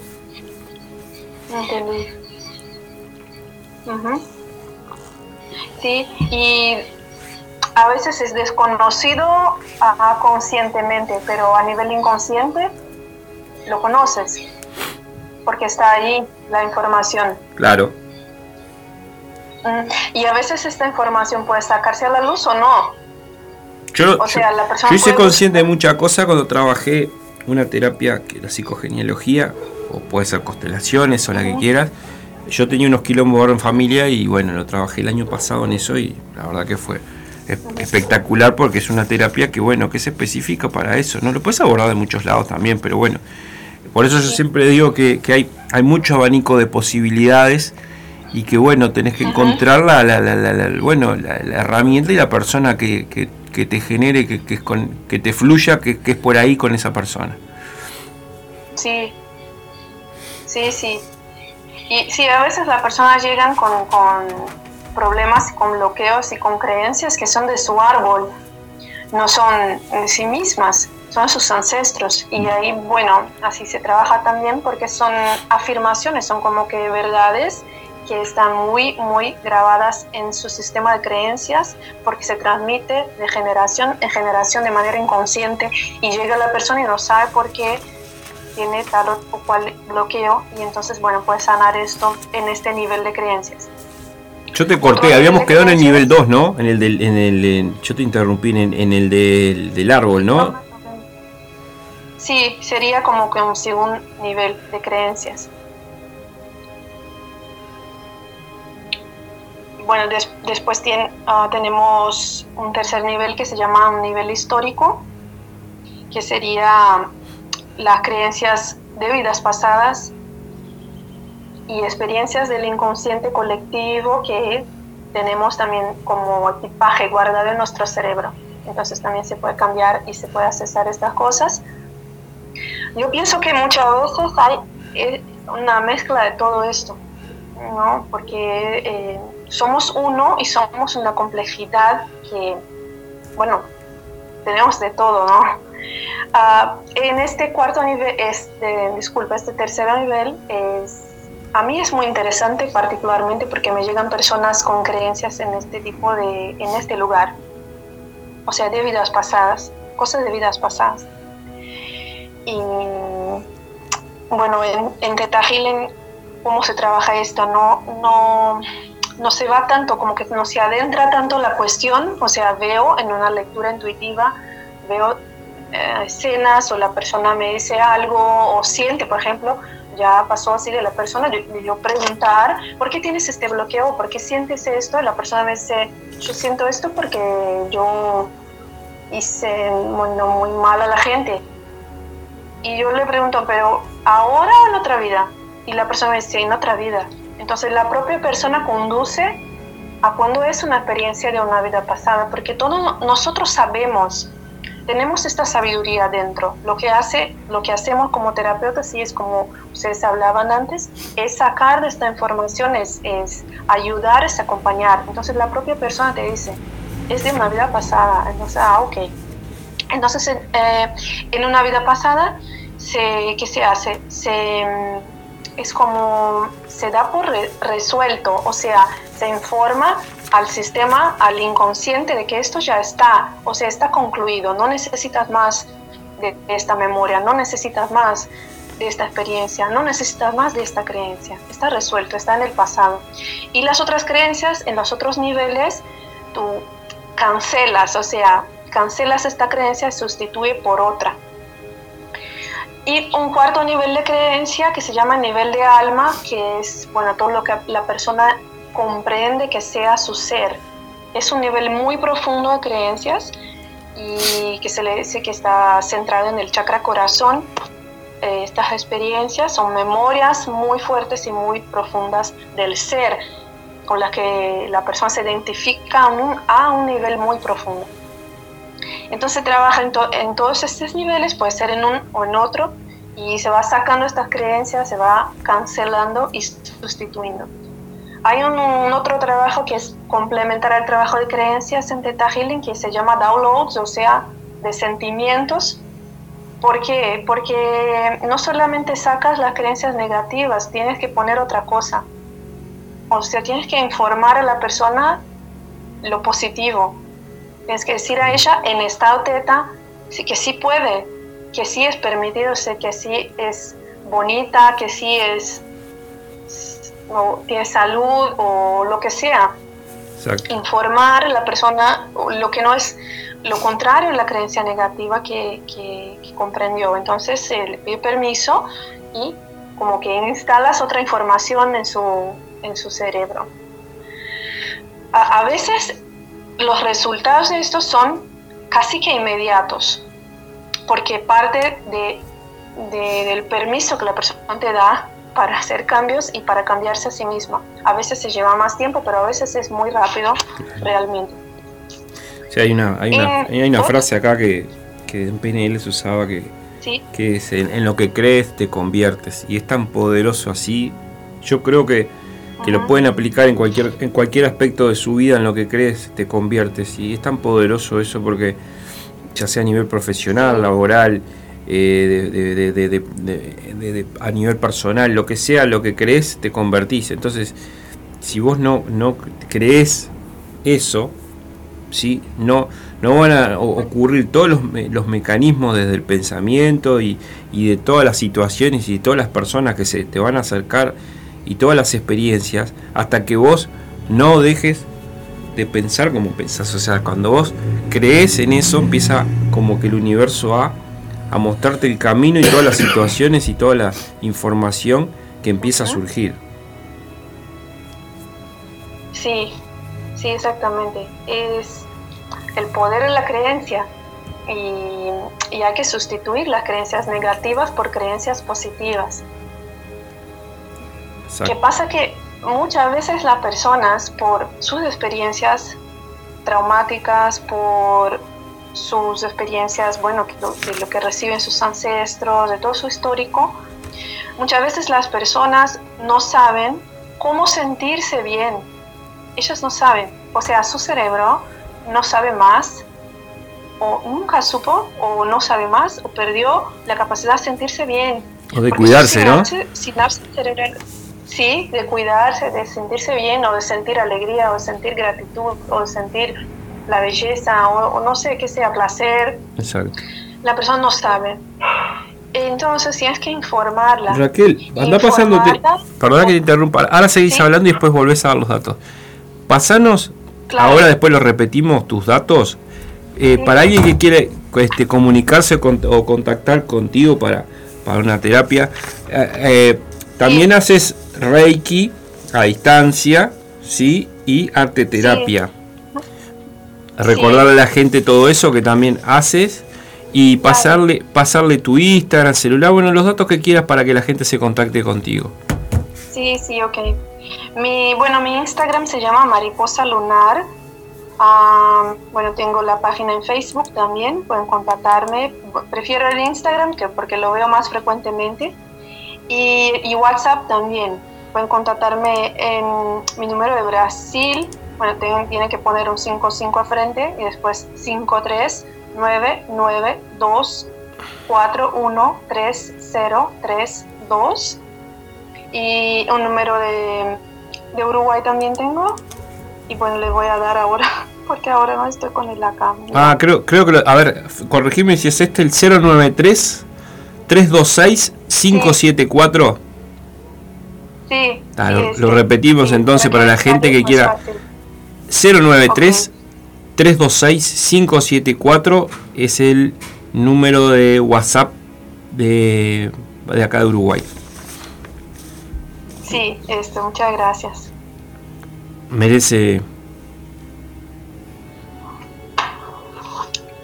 Bueno, no sé si. Uh, sí, sí, continúa nomás, después volvemos a dar tus datos, la publicidad, porque la gente preguntó y eso, seguimos, tenemos unos minutos todavía, puedes seguir hablando nomás Raquel. Ok, sí, ok. Ah, bueno, estaba hablando de, de las creencias y Sí, hay una cosa que, que ah, sí, desde trabajo con sentimientos, de que debemos informar a las personas que cómo es sentirse alegre o por ejemplo, cómo es sentirse grato, cómo es sentir, porque sí, las personas pierden estas cosas, es como se, conexiones cerebrales se pierden.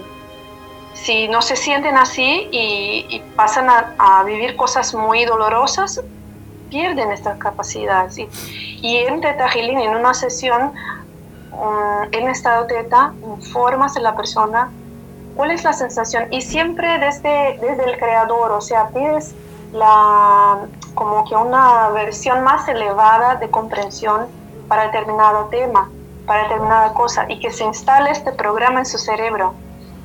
Entonces la persona ah, y, nosotros como terapeutas ah, somos como que testimonias de este proceso, por ejemplo, porque visualizamos en el proceso, en la sesión, visualizamos estas cosas adentrando al sistema de creencias de la persona, adentrando a sus células, adentrando a, sus, a su cerebro, adentrando esta información nueva. Y la persona también lo testimonio, lo ve. Y a partir de ahí se, pasa a generar una transformación porque su subconsciente Raquel, como que recibe nueva información. Sí. Están preguntando acá cuántas sesiones son. ¿Podés entrar al cerebro de Martín y decirle que me, dé un mate? Porque vos sabés que me dio todos los lavados y era que, que, lo hizo nuevo, ni uno me tocó, pero está, no sé qué está pasando acá, pero... Está, dormido el mate. se durmió. Este, acá una persona pregunta, ¿cuántas sesiones son necesarias? Esto fue... Ay, me Nada, tampoco era para quemarse. Sí. Uh, yo trabajo con eh, Teto se bueno se trabaja se inicia y se termina un tema en una sesión por ejemplo la persona va, va a contratar una sesión una ¿sí? y si siente que quiere más va a, de una en una si la persona a veces quiere, nada, bueno, quiero hacer un, ¿cómo se llama? Así como se hace un grupo de sesiones. Sí. Tres o cinco, quiero hacerlas. depende de lo que tenga la persona, ¿no? Porque todas las personas son distintas. Hay gente que tiene algo puntual, hay gente que tiene un combo de cosas también. Sí, sí. Sí pero es diferente de lo que yo mm, hacía antes, que le acompañaba a las personas así como que regularmente, de manera semanal o de manera, quincenal, y ahora no, ahora, bueno, les, les, doy una sesión de terapia de Healing y ahí se finaliza esta cosa, bueno, si quiere otra, marcamos, agendamos otra y así vamos, pero con una sesión si, si tienes un, un principio y un final. ¿Qué me preguntan si combinas el, eh, ¿Haces en conjunto Reiki, Teta Healing o por separado se te puede consultar? Sí, yo prefiero hacerlo separado porque em, como que yo veo estas cosas. En general, el trabajo con Teta Healing es muy resolutivo y ya, bueno, ya hace trabajo con la energía, ya trabaja tus creencias. Ah, el Teta Healing también hace un trabajo espiritual, o sea, también ah, adentramos a cuestiones espirituales cuando la persona lleva una energía que no es de ella o cuando hay espíritus que le acompañan, cosas así de este tipo, sí, también se trabaja. Y entonces yo veo como algo Espíritu, muy viste que, viste que Martín, todos los caminos conducen a Roma, viste Martín, tenemos Javier que investiga los espíritus, vos querés decir espíritu, viste, estamos rodeados, este Martín, estamos rodeados. Sí. La verdad que sí. Sí. Sí, seguro que sí. Y, entonces lo hago por separado porque las personas que buscan Reiki a veces no, no, no están buscando para trabajar con sus creencias, por ejemplo, necesariamente. Sí, sí, sí, están buscando para recibir una energía. Exacto, sí, tal cual. Tal cual lo que decís tú. Martín, ¿querés, querés aprovechar que preguntarle algo? Algo de personal o algo que te, haya llamado la atención. Aprovechar Raquel. Eh, no, porque este, no se me ocurre nada ahora, la verdad. te la hizo fácil, yo quería que te la complicara, ¿viste? Tenés que agradecerle a Martín, que buena. No quiero, no quiero de creencias, algo de creencias, o algo que habló, viste que habló de cuatro niveles de creencias, tenemos el histórico, el, genético, el, familiar, ¿Se cortó la llamada? Se no? está reconectando, está de Brasil, a ver qué pasó. Mientras tanto, gracias a la gente que pregunta, a la que participa, gracias por el apoyo. Y, y a decirles a, que tenemos un espacio Hola. para... ¿Hola? Sí, volviste Raquel. No. Este, le decimos a la Sí, gente que, sí. que tenemos un programa que, que bueno, que, es, para esto, de la gente, para lo que quiera a- adaptar al programa o que quiera agregarse, se acepta todo tipo de, sugerencias. Y bueno, Raquel, volviste. Em, estábamos en eso de que, bueno, separabas lo que era el Reiki con, con el Teta Healing, porque obviamente eh, hay gente que solamente quiere hacer un- una terapia energética, salir mejor y, y no querer trabajar sobre su- sus creencias o sobre nada más este, mental, porque, bueno, no, no, no es el momento adecuado.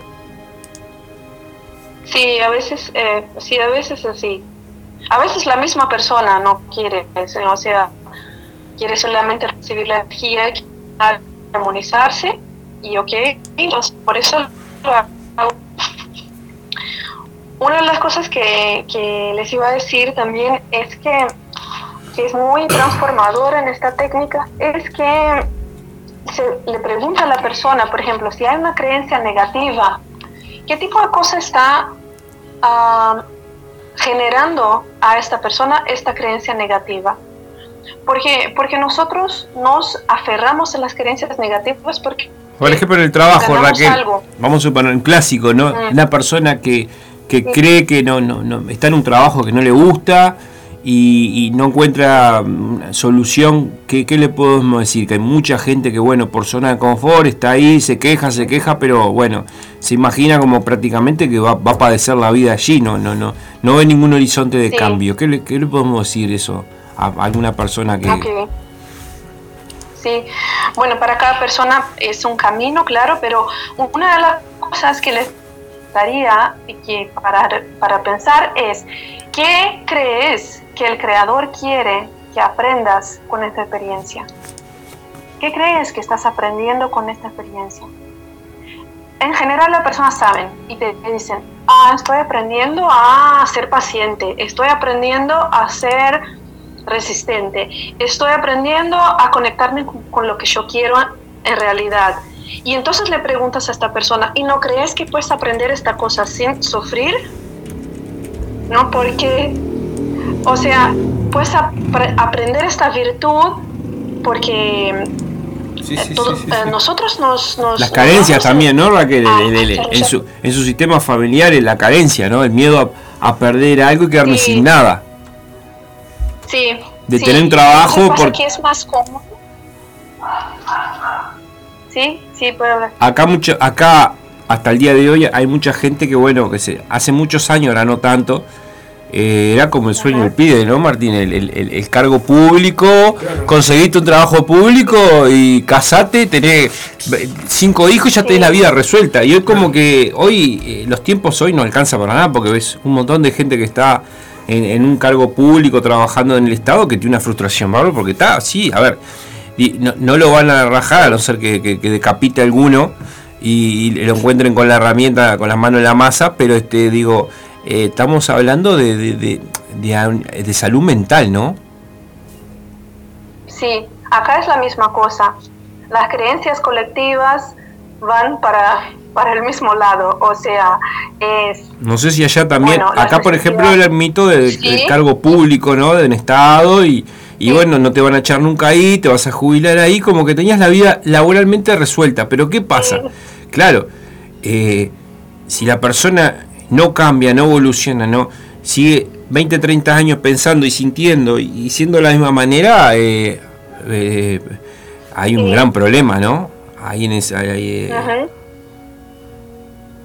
Sí, acá es la misma cosa, es, es la misma cosa, o sea, es un sueño colectivo, así como una, una especie de fantasía colectiva en este sentido, porque, bueno, las personas quieren mm, estabilidad y cosas así, y ok, bueno, es un camino, sí, sí, sí, pero sí. sí, hay un, un gran número de personas que no, no está bien con esto. Y Exacto.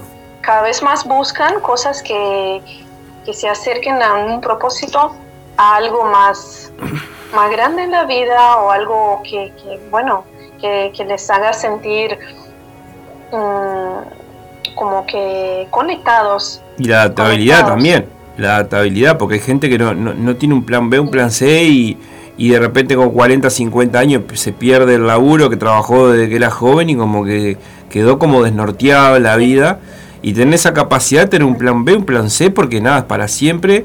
Y las personas que siempre ven un, un pasito más lo que va a venir en el futuro, siempre va a tener como, como, un, como una defensa más rápida, ¿no? No siempre morir con, con los ojos abiertos, ¿no, Martín? Porque hay gente que la ve venir y ¿cuánta gente le decís, che, mirá, esto profesión no sé? O hay gente que ya sabe, ¿no? Consciente que, que a lo que se dedica es una profesión que entre dos o tres años o, o ya está mermando, no va a haber más, y, y sigue ahí y no tiene como, como un plan B, ¿no? Entonces es como morir con los ojos abiertos. Y, y bueno, hay que prepararse también porque los tiempos hoy, los trabajos, son, hay carreras o trabajos que, ya no existen más ni que van a surgir cosas nuevas porque, bueno, es la dinámica y la vorágine que tenemos hoy en día un poco, ¿no? Ujú. Sí, son todas bases de creencias ah, de miedo. Entonces, Exacto, dentro de 3, 4 años, Martín, tendremos un, un operador este artificial que, que- que se me mates.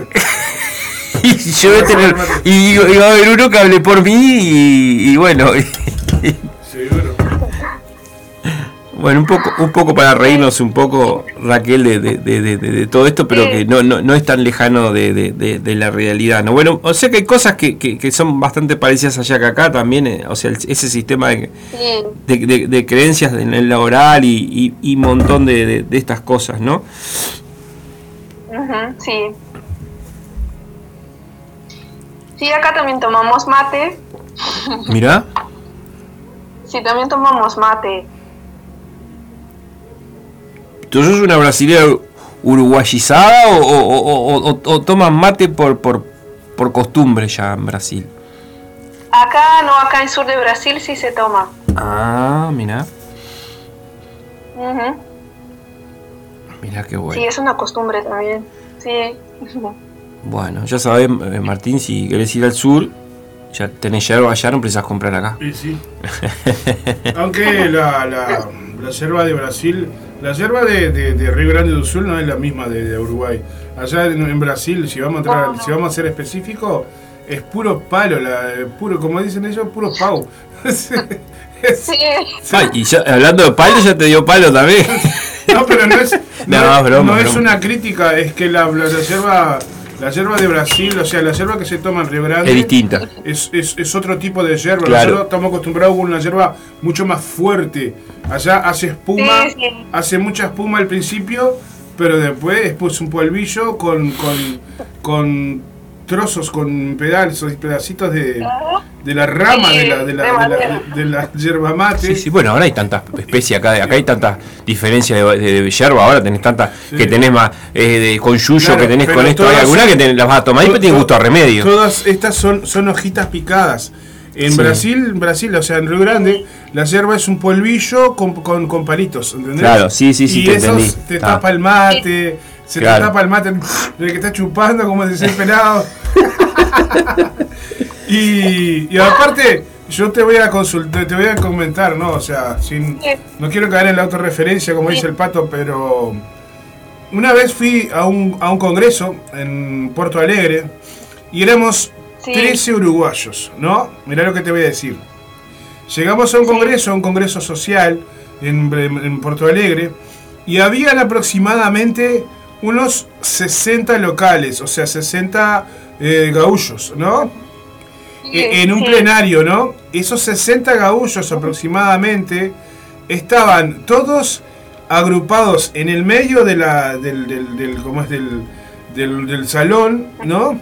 En torno a un mate, a un termo, y a un, a un cebador que tenía un termo como de, de, de 3 litros más o menos, y las 50, habían 50 personas más o menos tomando del mismo mate. Mirá, ¿no? Y nosotros, Sí, éramos, y sí. nosotros éramos 13 uruguayos, incluidos los dos choferes de la camioneta que íbamos, o sea, una, cam- una camioneta y un, y un coche. Y de 13 uruguayos teníamos, entramos tre- 11 con termo y mate bajo el brazo. ¿No? Quedaron como locos. Quedaron, o sea, ellos se rieron de nosotros Claro. y nosotros, Bueno, entonces, sí, nosotros de ellos. el ¿sí? Claro. Llegabas a en esa reunión de 50 personas, te llegabas a embuchar comiendo, te morías esperando el mate nomás. Este, Claro. esperando que bajar con el agua. eh. Gracias, cosas, cosas anecdóticas. Sí, te comprendo. Esa, esas costumbres de costumbres Sí, que totales. nosotros compartimos el mate, pero el, el, el gaullo como que lo toma, lo tiene un poco más, Sí. este, más aún, ¿no? Porque no es una cuestión, no sé. Agarra el mate y no le da la maca, No, le toca. claro. Aparte esos mate que el- un- entra un kilo de yerba en el mate, un mate enorme así, ¿viste, no? Un mate enorme, termo grande, todo grande. Sí, sí. Un más grande del mundo. Sí, por acá hay esta mentalidad, sí. Sí, lo co- comprendiste muy bien cómo son. claro. Pero todo se trata de compartir en definitiva. Sí, claro. Bueno, me fui yo a tomar el mate uruguayo entonces. Ahí va. Ahí va, hacemos, así Sí. hacemos la, la, la, la, la, la, la- la comparación, digámoslo así. Sí. Bueno, Raquel, perdona que te, te- te sacamos un poco del eje, no sé que, que lo que quieras comentar algo más No. de, de, de Teta Hailing. Eh, bueno, también le decimos a la gente que también haces este la parte de de Reiki también, de arte terapia, bueno, no sé lo que quieras com- comunicar algo más de, de- de- algo que te faltó de repente de Teta Hailing, contanos así esos últimos minutitos. Ok. Mm, Bueno, no sé, yo creo que, que, conseguí comunicar así todo lo que me pensaba y pero em, esto es una cosa que que quería decirles es que es una conciencia de que creamos nuestra realidad todo el tiempo, ¿no? Entonces esto es lo que es más más importante para mí de, esta técnica del Theta Healing y de todas las técnicas que ahora tenemos, de todas las herramientas que tenemos para trabajar cuestiones emocionales, creencias, es que tú creas tu realidad. Nosotros creamos nuestra realidad todo el tiempo. Entonces, eh, cuando vas sacando creencias negativas y transformando todos tus pensamientos, sí, claro, seguro puedes llegar muy, muy lejos y puedes crear cosas muy, muy bonitas. Y bueno, esto muchas veces tenemos que enseñar a las personas y a nosotros mismos que sí podemos, que sí ah, se pueden confiar en sí mismas. Y lo que decían ustedes antes de que es un gran, una gran alegría cuando la persona dice no, no quiero más hacer terapias o y sí, qué bueno, qué maravilla que no, no necesita más y que con una o dos o tres sesiones, no sé cuántas se necesitó, consiguió dar un, un paso que no conseguía. Claro, exacto. Es lo, es- es es lo- lo- lo ideal, ¿no? Lo que pasa es que es un acto de conciencia y no un acto de, bueno, estoy mejor y no quiero ir más porque me, me requiere un, un tema económico. Y después con el tiempo es mucho más, es mucho peor.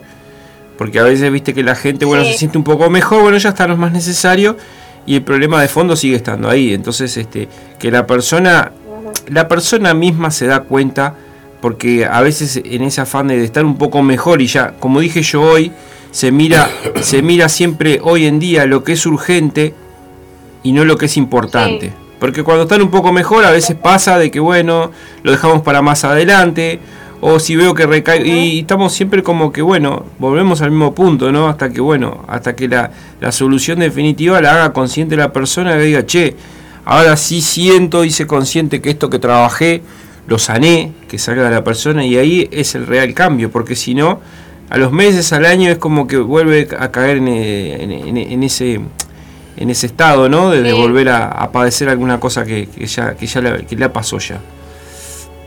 Sí, sí, porque es un trabajo también a diario de todas las personas, Exacto. ¿no? Así como que mantener una disciplina. Que la misma persona cierre, lo cierre y lo sane. En una forma natural, sin, Sí. sin presión, sin, sin bueno, sin, sin Sí. problema. Sí, sí. Y, entonces esto es para mí un gran aprendizaje también cuando te preguntas o cuando le preguntas a la persona qué, qué quieres, qué crees que estás aprendiendo con esta situación. Porque nosotros colectivamente también tenemos una creencia de que el sufrimiento es necesario para el aprendizaje. Y no, no es necesario.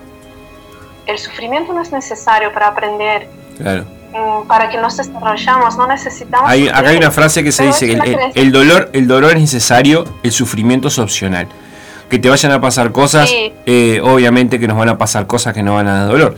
Pero llega un momento que después hay gente, bueno, pasan los duelos, ¿no? En el tema de duelo hay gente que, bueno, que el duelo lo hace un año y un año y medio, hay gente que está cuatro o cinco años no queriendo aceptar, por ejemplo, ya el dolor pasa a ser sufrimiento porque no, no acepto que, que una persona familiar o pareja que ya no esté más en mi vida no esté.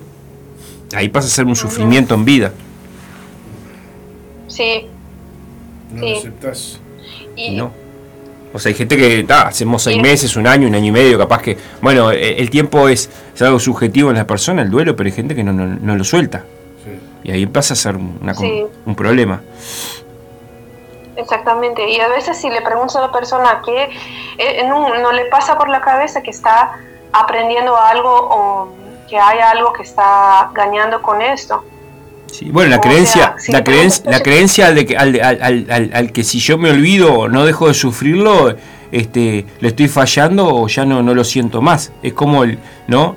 Esa creencia de hay gente que, que tiene esa creencia, de a mí me ha pasado cuando hago cura de duelo, que lo primero te dice, pero yo no quiero olvidar a la persona, no, no, vas a olvidar, vas a sanar el, vínculo, porque vos lo estás sufriendo, porque viste que el miedo al, al, que si yo no lo recuerdo más o no lo sufro, es como que, bueno, es como que lo olvidé y es como fallar, ¿no? Eh, es como traicionar los sentimientos, y, y no, nada que ver, porque digo, bueno, el que ya no está eh, fue su, su, misión de vida eh, ya no estar más porque bueno estuvo el tiempo que necesitaba estar y, ya cumplió su misión. Lo que pasa es que todos tenemos distintas obviamente eh, formas de ver las cosas y, de encarar la vida. Así que Raquel gracias por, por estar gracias por, por, por, la charla gracias por el espacio.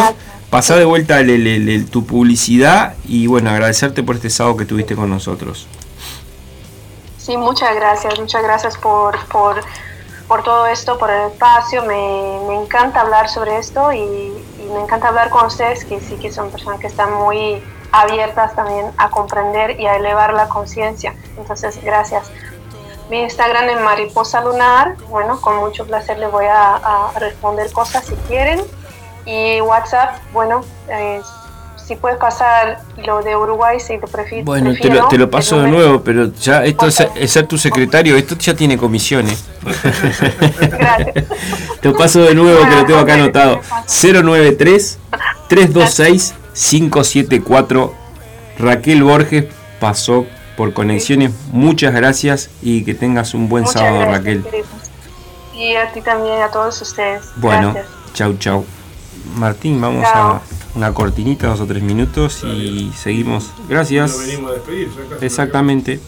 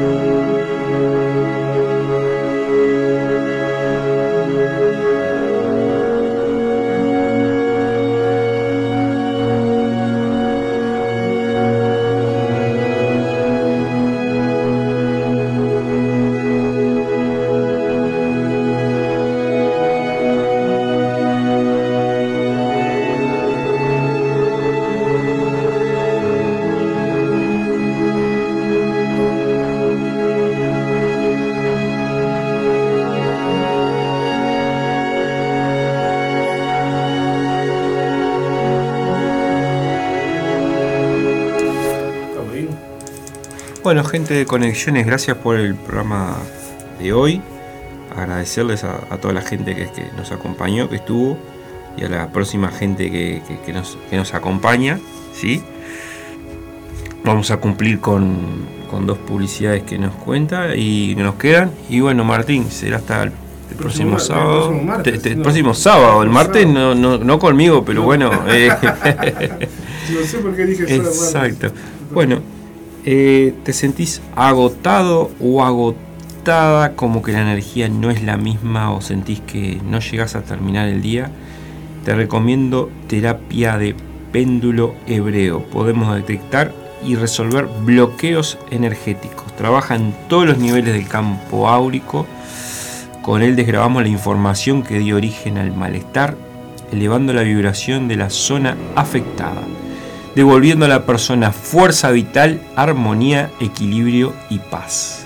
Personas, casas, locales, proyectos y mascotas a distancia o presencial. Por más información en Instagram alma-mía-terapia o al 095-480-508.